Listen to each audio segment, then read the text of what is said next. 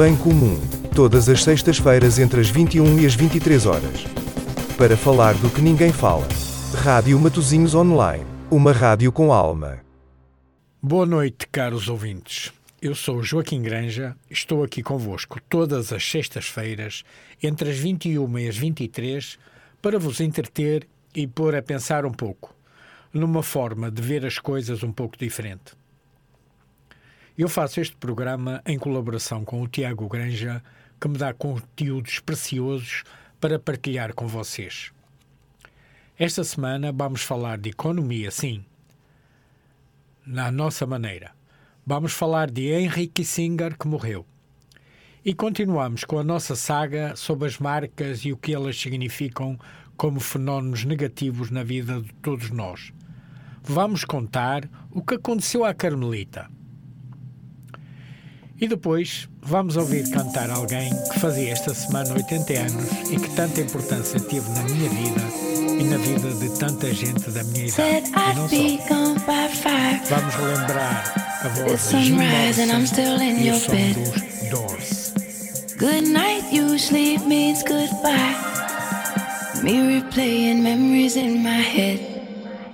Look at you, look at you, look what you made me do. How do you,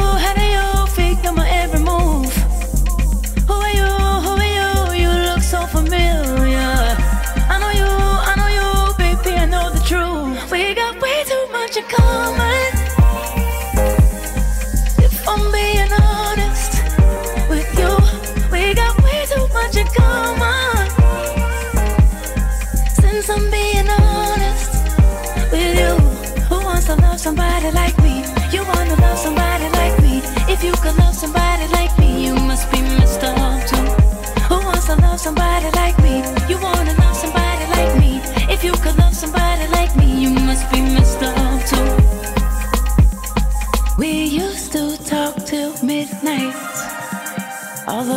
days that you stayed at my house. We were just passing the time. When we were young and we ain't had no vows. nah, nah, nah, maybe later on I'll text you and maybe you'll reply. We both know we had no patience together day and night. Getting high on our supply, we ain't satisfied. I could love you all occasions. We got way too much in common.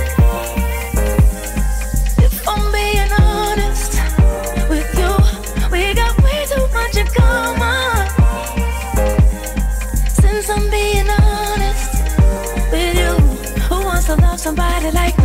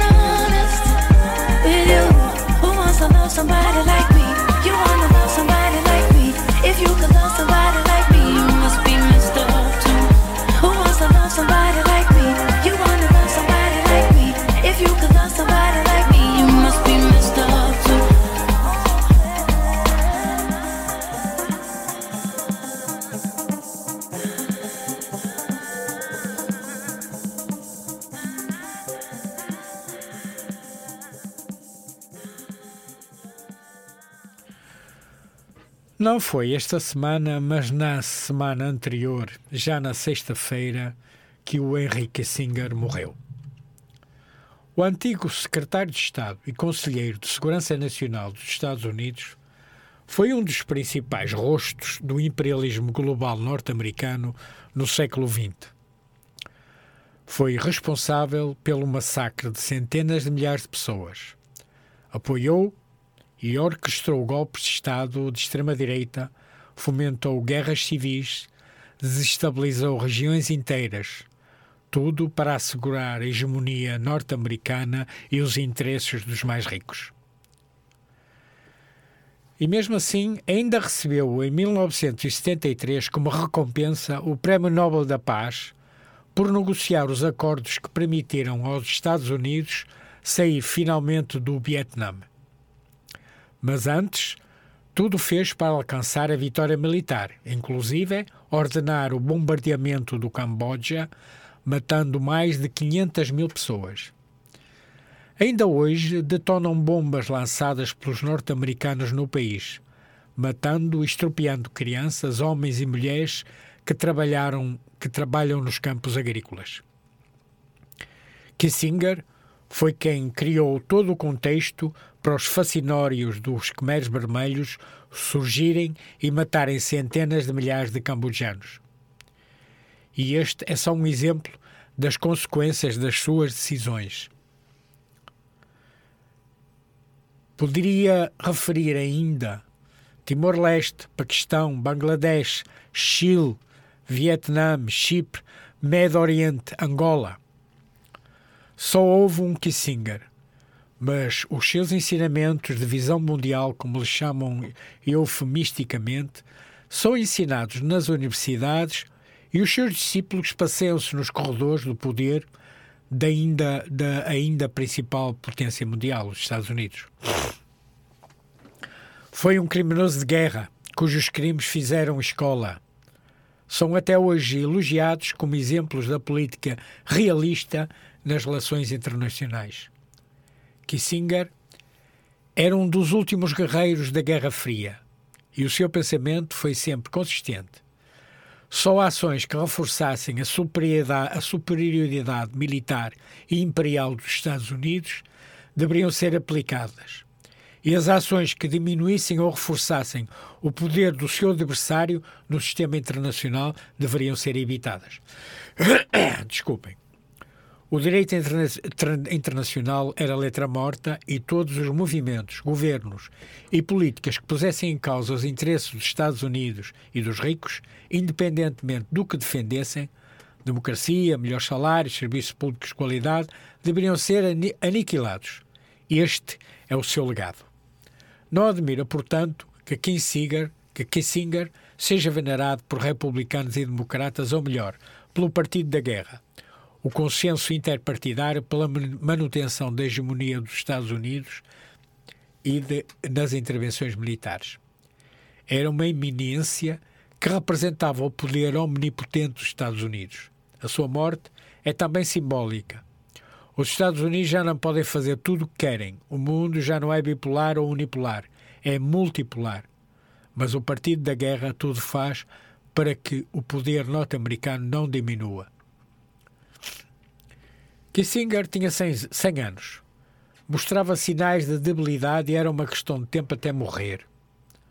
Os obituários publicados de imediato, principalmente na imprensa anglo-saxónica, relegam para segundo ou terceiro plano os crimes, isto se lhes chamarem crimes, que cometeu ao longo dos anos, em que se sentou na sala oval da Casa Branca.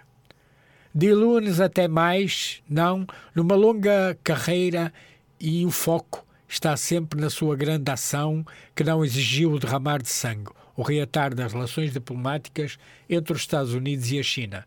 É louvado como exemplo fulgurante de diplomacia. Uma vez fora da sala oval, Kissinger tornou-se rico, lucrando com a reputação que as suas políticas lhe deram. Passeava-se nos salões de Washington, dava palestras de milhares de euros, escrevia li livros que se tornaram best-sellers e aconselhava presidentes como o George Bush filho e Donald Trump, ou Donald Trump. Hillary Clinton referiu-se como amiga de Kissinger. Era o conselheiro do Partido da Guerra desde os tempos do presidente Dwight D. Eisenhower. O trajeto de Kissinger é um caso exemplar de como um criminoso de guerra nunca precisou de reabilitação. George Bush Filho, Tony Blair, José Maria Aznar e José Manuel Durão Barroso são aprendizes comparados com Kissinger. E tal como o diplomata agora falecido, escaparam impunes a mais de um milhão de mortes que causaram no Iraque. Kissinger morreu, mas há outros Kissingers por aí. É outro legado da sua iminência.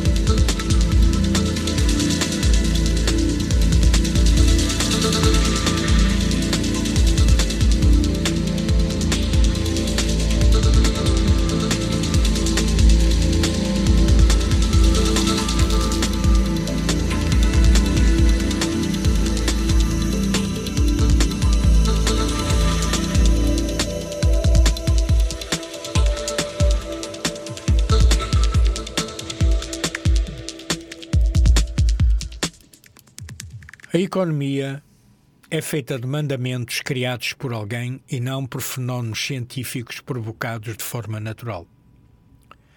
A economia é completamente subjetiva, mas quer nos fazer crer que tem leis como as leis da física.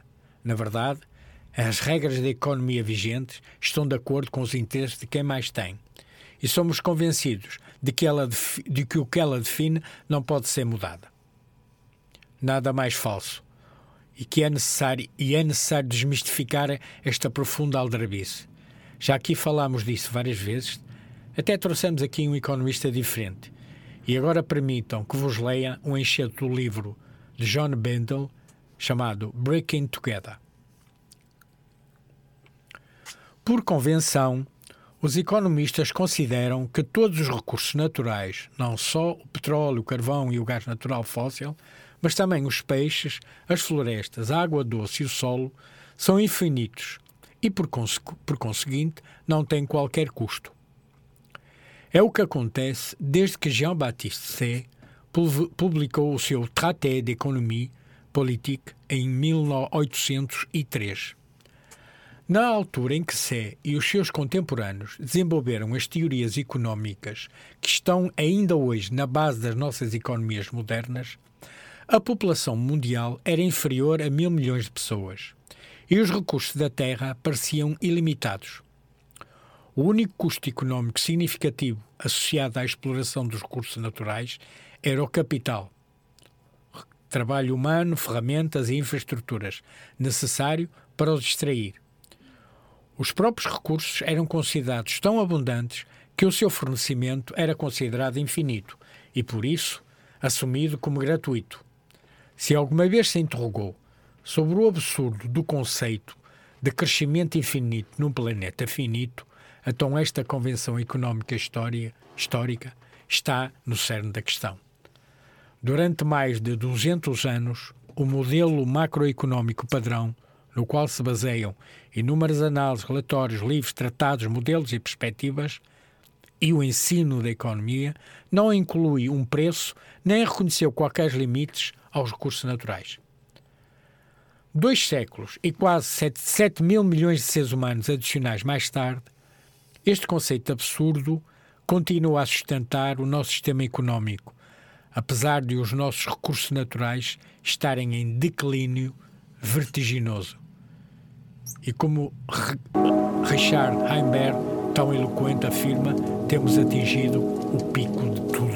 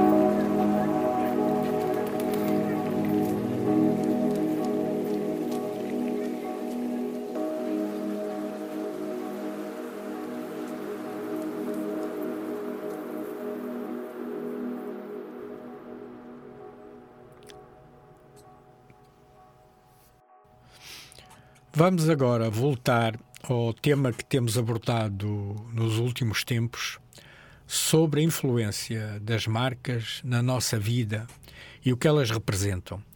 E contar, sobretudo, o escândalo eh, das fábricas deslocadas eh, no Médio Oriente, na Ásia, sobretudo, na América Latina. Eh, as marcas eh, produzem hoje e não ligam nenhuma ao produto. Foi a conclusão a que chegamos uh, na, última, na última semana. Esta semana vamos, vamos voltar à questão da produção e, e ver o que é a produção destas marcas. Vou contar algo que é importante na zona de Cavide, porque é um exemplo de, do, do, estilo de produção que as marcas têm uh, na zona asiática. E afinal, o que aconteceu com a Carmelita? Em Cavite, não se pode falar de horas extras sem que a conversa se volte para Carmelita Alonso, que morreu, de acordo com os seus colegas, de tanto trabalhar. Alonso, segundo ouvi repetidamente, de grupos de trabalhadores reunidos no Centro de Assistência aos Trabalhadores e nas entrevistas individuais que fiz, era costureira na fábrica VT Fashion, costurando roupas para a Gap e a Liz Claiborne, entre muitas outras marcas. Todos os trabalhadores com quem conversei eh, tinham urgência em me contar o que aconteceu o, nesta tragédia para que eu pudesse explicar às pessoas no Canadá que compram estes produtos. A morte de Carmelita Alonso aconteceu depois de um longo período de turnos noturnos, numa temporada de ritmo e de volume de trabalho particularmente pesado. Havia muitos produtos para embarcar e ninguém tinha permissão de ir para casa, quanto a Josie, cuja fábrica da Denning é de propriedade, é da mesma empresa onde, onde, onde Carmelita trabalhava e que também enfrentou grandes encomendas naquela época. Em fevereiro, o chefe de linhas tinha turnos noturnos quase todas as noites durante uma semana. Não somente Alonso tinha trabalhado nesses turnos, como tinha que fazer uma viagem de duas horas de volta para sua casa em Rosário. Sofrendo de pneumonia, uma doença comum nas fábricas que são sufocantemente quentes durante o dia e cheias de vapores condensados à noite, ela pediu ao gerente algum tempo para se recuperar. O gerente negou, Alonso acabou dando entrada no hospital onde morreu a 8 de março de 1997, no Dia Internacional da Mulher. Perguntei a um grupo de trabalhadoras reunidas à volta de uma mesa à noite como se sentiram em relação ao que aconteceu com Carmelita.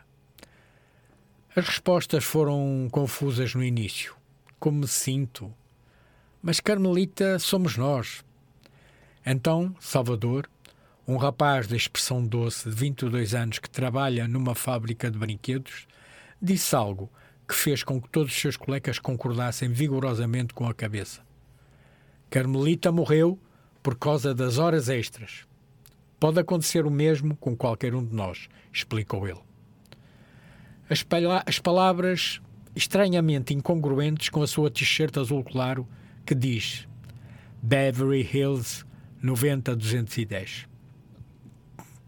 Estão lembrados dessa série?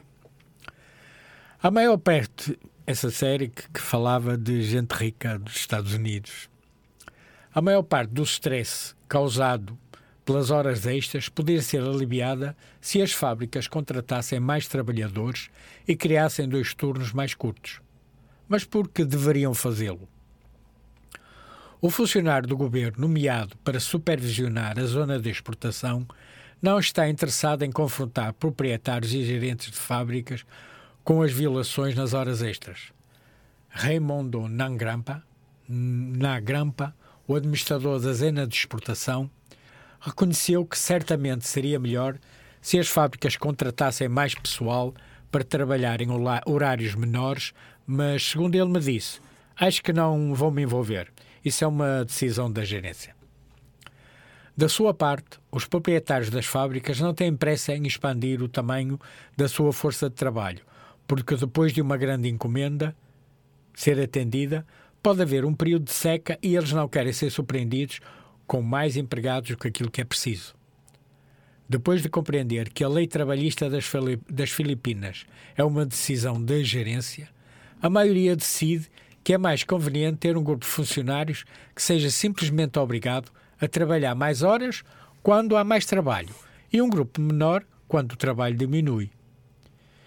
Este, e este efeito adverso de equação de horas extras quando uma fábrica está, vi, está vivendo uma, um período de calma, de pedidos, de, de encomendas ou embarque de, de, de alimentos está atrasada, os trabalhadores são mandados para casa sem pagamento, às vezes por uma semana.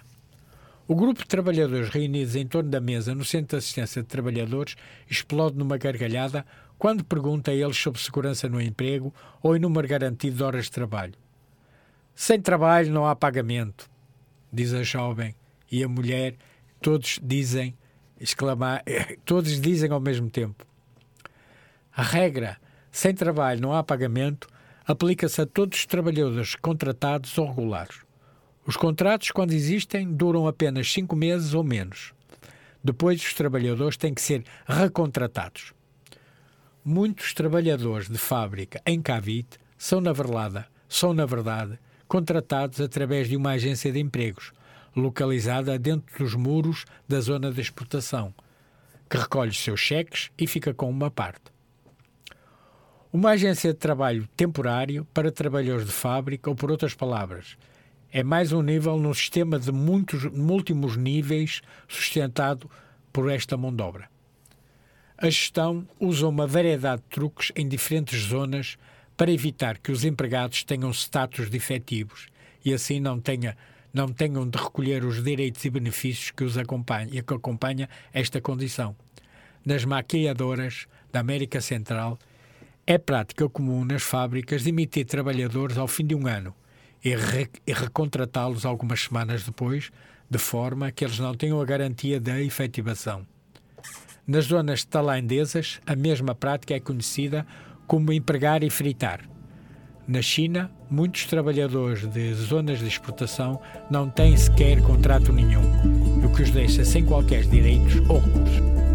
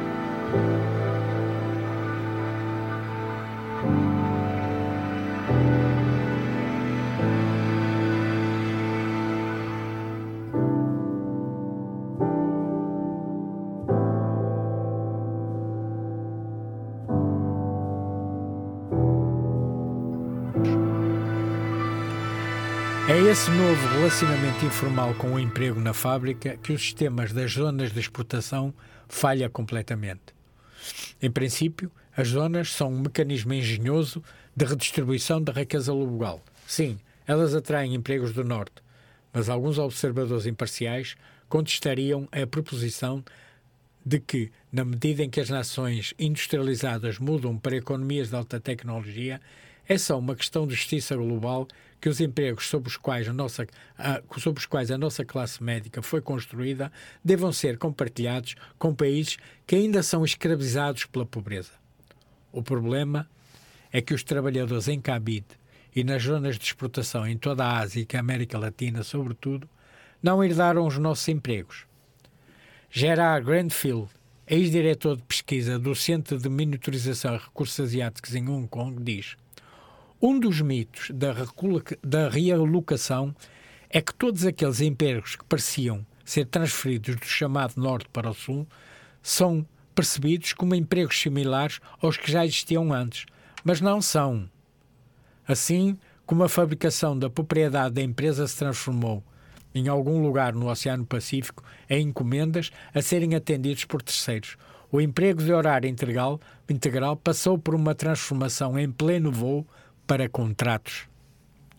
O maior desafio da, para a Ásia, diz Greenfield, é que o novo emprego criado pelas multinacionais ocidentais e asiáticas que investem na Ásia é temporário e de curto prazo. Na verdade, os trabalhadores das zonas de exportação de muitas partes da Ásia, da Ásia, do Caribe e da América Central têm mais em comum com trabalhadores temporários de escritórios na América do Norte e na Europa do, contra, tra, do que com trabalhadores de fábrica nesses países do Norte. O que está a acontecer nas zonas de exportação é uma alteração radical na própria natureza do trabalho na fábrica.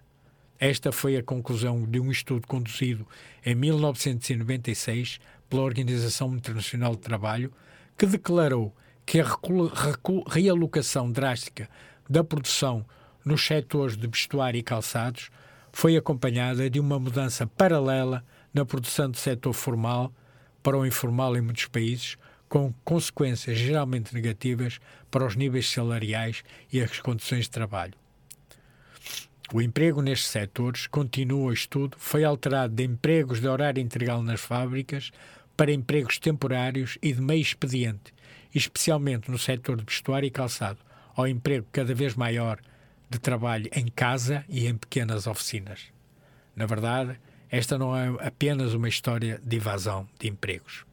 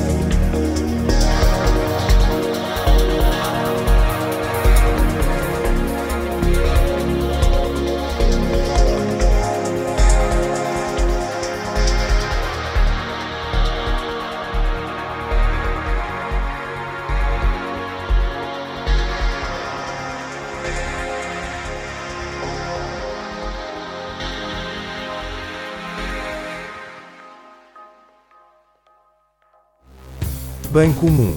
Todas as sextas-feiras entre as 21 e as 23 horas. Para falar do que ninguém fala. Rádio Matozinhos Online. Uma rádio com alma. Como disse no início, eh, vamos hoje falar de Jim Morrison, que faria 80 anos eh, esta semana.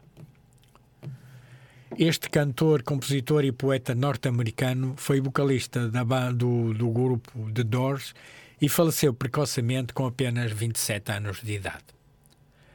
Jim Morrison, nome artístico de James Douglas Morrison, nasceu em Melbourne, Flórida, em Melbourne, Flórida, Estados Unidos, no dia 8 de dezembro de 1943. Era filho do almirante George Stepien Morrison e de Clara Clark Morrison, funcionários da Marinha Americana. Jim morou em diversos estados uh, por causa da profissão dos pais. Durante a sua adolescência começou a escrever poesia. Em 1961, quando morava em Washington, em Washington, graduou-se na George Washington High School. Em 1964, Jim ingressou no curso de cinema na Universidade de Califórnia de Los Angeles, UCLA. Em 1965, depois de concluir o, o curso, junto, junto com o amigo Ray Mazarek, iniciou a formação da banda de rock The Doors. O nome da banda foi inspirado no livro The Doors of Perception de Aldous Huxley. Nesse mesmo ano, o grupo estava formado com Morrison na voz, Mazarek no teclado, Krieger na guitarra e Dinsmore na bateria. Ainda em 1965, Morrison conheceu Pamela Corson durante uma apresentação da banda no clube noturno de London, Fog. O, canás, o, o casal, desculpe, iniciou um tumultuoso relacionamento com discussões, uso de drogas e infidelidades. Em 1966, o grupo passou a tocar no clube Whiskey A Go Go, quando foi visto pelo presidente da Electro Records, que logo contratou a banda. Durante as gravações, Morrison já chegava embriagado.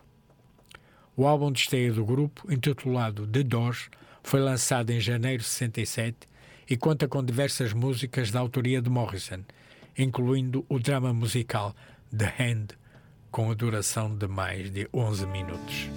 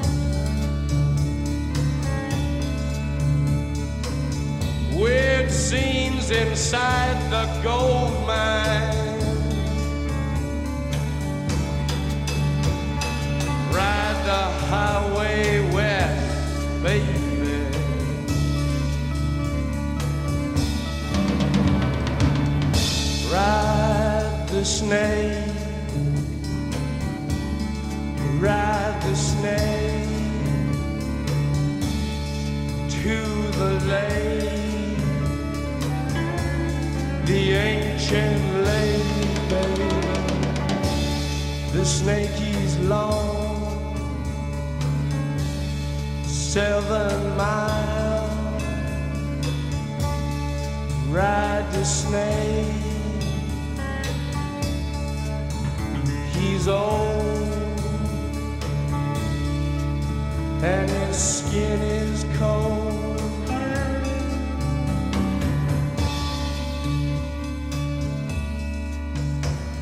The West is the best.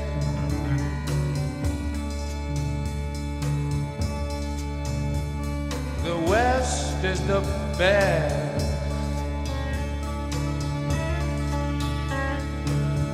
Get here and we'll do the rest.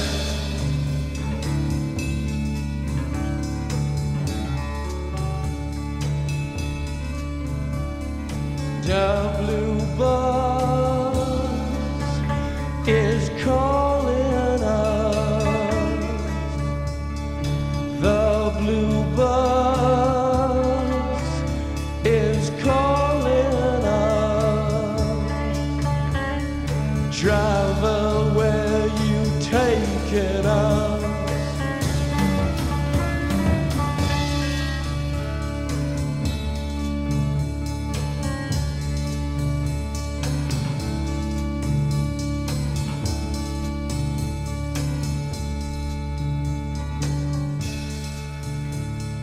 killer awoke before dawn. He put his boots on. He took a face from the ancient gallery and he walked on down the hall.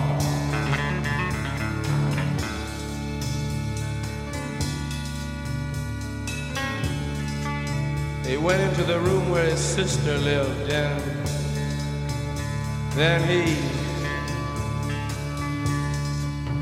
paid a visit to his brother and then he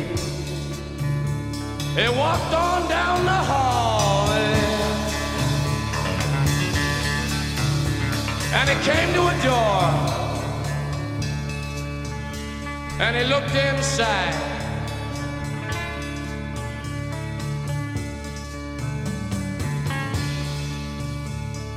Father, yes, son, I want to kill you.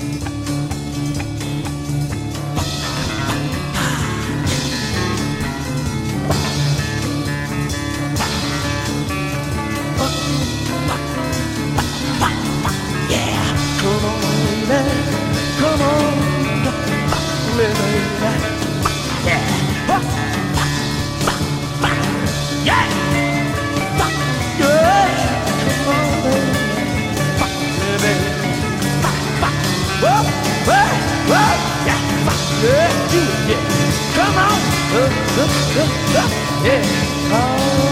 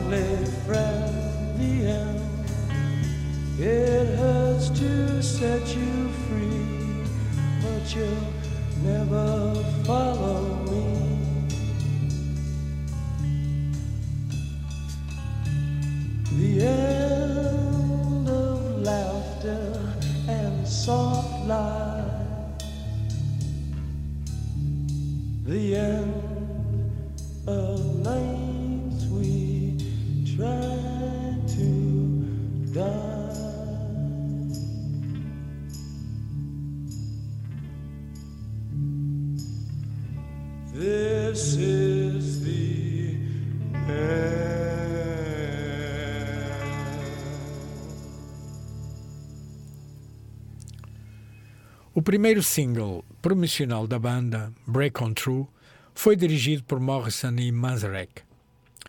Com o lançamento do segundo single, Light My Fire, a banda tornou-se um grande sucesso e com performances polémicas, onde se destacaram como um símbolo da contracultura norte-americana.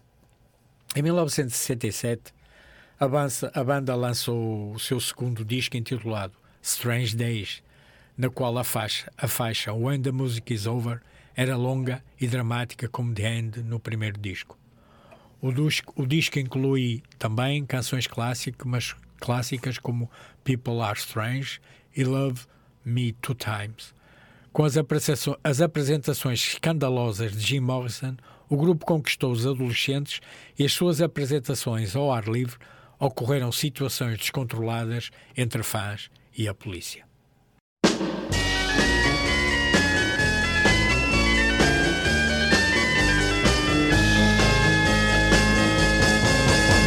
You know that it would be untrue.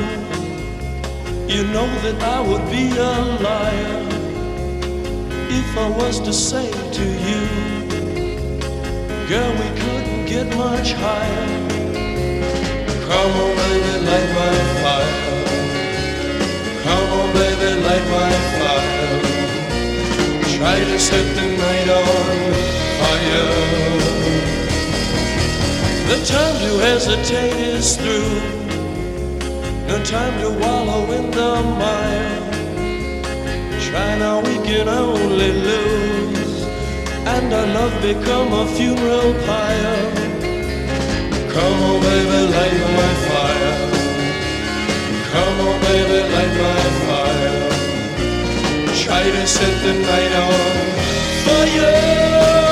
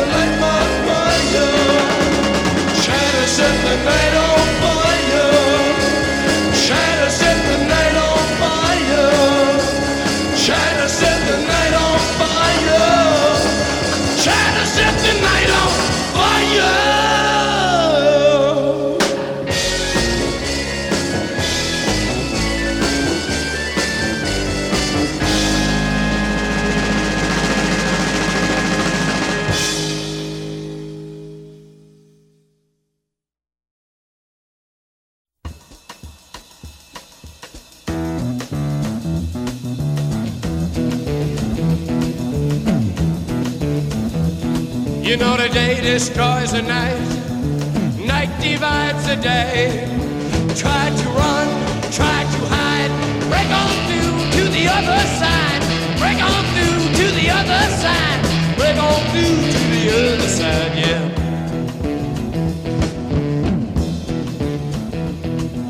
We chased our pleasures here, dug our treasures there. But can you still recall on through to the other side. Break on through to the other side.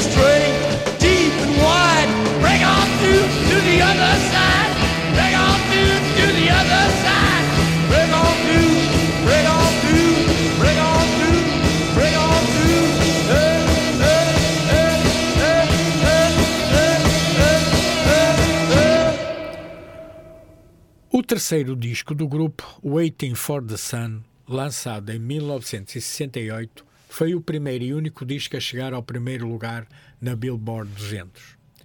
E o single Hello I Love You atingiu o primeiro lugar na Billboard Hot 100. A música de Unknown Soldier foi banida das rádios por ter uma letra bastante controversa. Ainda em 1968, o grupo iniciou uma turnê pela Europa. Em Amsterdão, Morrison não se apresentou, pois havia perdido os sentidos pelo uso de drogas. Em março de 69, durante um concerto, um concerto no Diners K Auditorium, em Miami, depois de atitudes obscenas, Morris foi preso e diversos shows foram cancelados.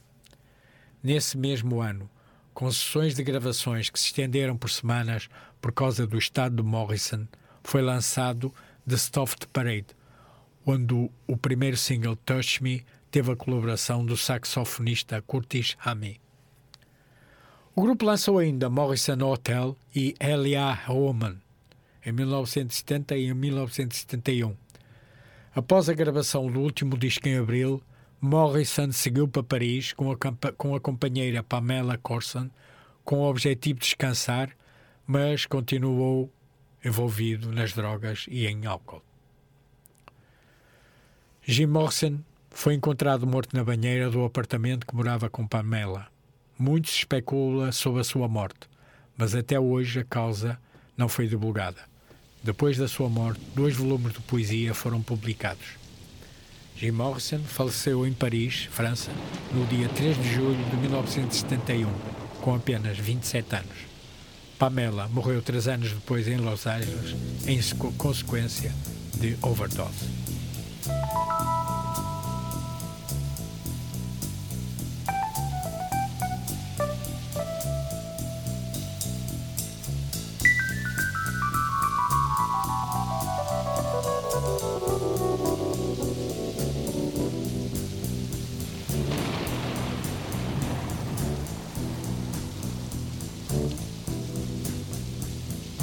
Riders on the storm. Riders on the storm. Into this house we're born. Into this world we're thrown. Like a dog without a bone, an actor out alone.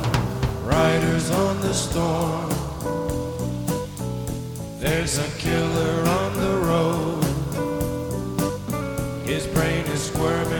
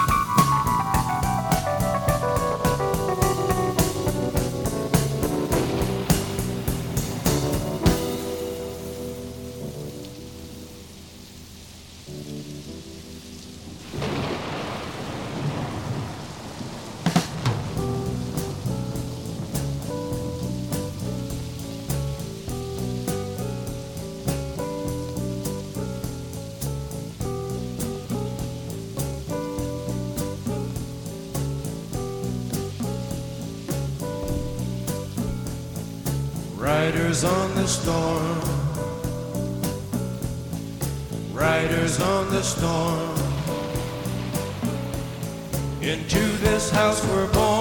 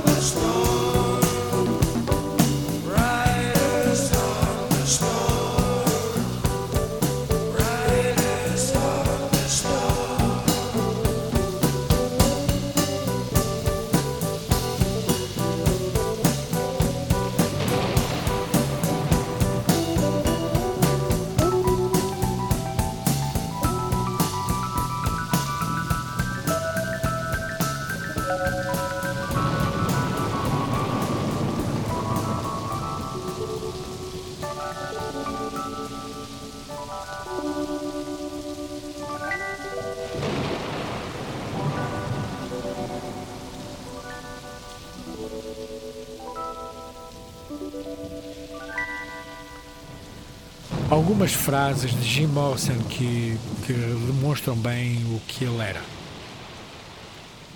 O futuro é incerto e o fim está sempre perto. Alguns nascem para o suave deleite, outro para os confins da noite. Se a minha poesia pretende atingir alguma coisa, é libertar as pessoas dos limites em que se encontram e que, e onde, e que se sentem. Sempre fui atraído pelas ideias contra a autoridade. Gosto das ideias referentes à quebra do sistema e da quebra da, da, quebra da ordem estabelecida. Cancelo minha inscrição para a ressurreição. Envie minhas creden- credenciais para a casa de detenção. Tenho muitos amigos lá. Vamos agora ouvir algumas músicas dos The Doors até ao fim do nosso programa. Bem comum. Todas as sextas-feiras entre as 21 e as 23 horas. Para falar do que ninguém fala. Rádio Matozinhos Online. Uma rádio com alma.